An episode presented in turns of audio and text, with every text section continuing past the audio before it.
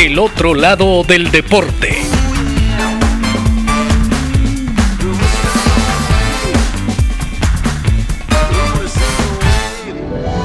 Hoy presentamos El primer gol. La humanidad ha sido testigo de más de 2.000 goles en Copas del Mundo. Lucien Laurent, un lateral derecho francés de 1,60 de estatura, marcó el primero el 13 de julio de 1930, tras un centro de Ernest Liberati.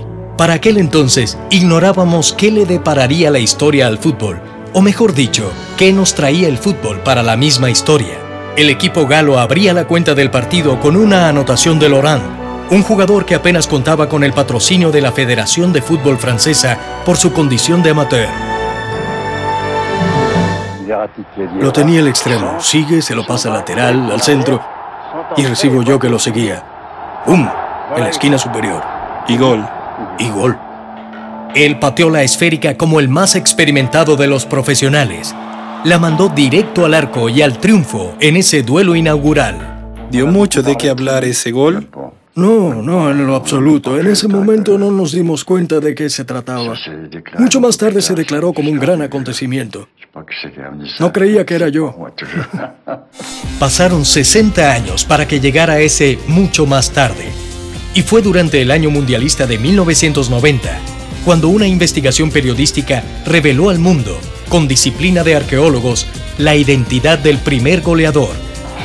En aquella época había gente que creía mucho en el fútbol y que lo apreciaba. Había gente que no. No estaba involucrado el gobierno, no existían como hoy los medios de comunicación, no había periodistas, no había nada.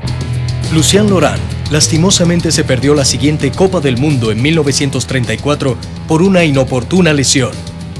Vistió la camiseta de Le Bleu en 10 ocasiones, pero nunca más volvió a anotar ningún otro gol.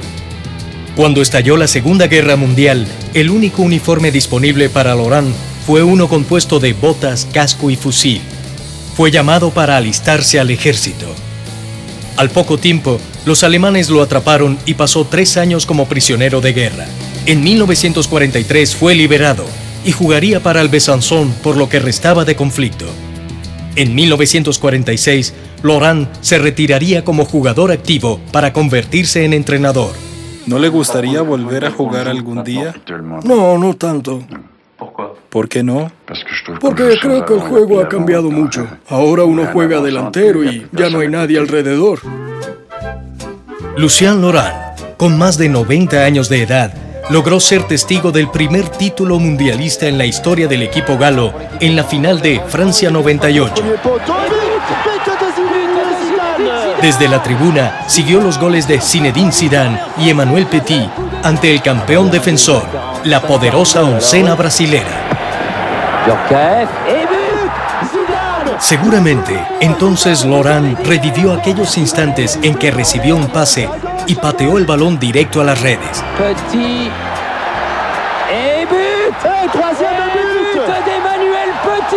Y toda la historia que había transcurrido desde ese primer gol mundialista hasta el momento en que Didier Deschamps alzaba la copa de la FIFA. El otro lado del deporte.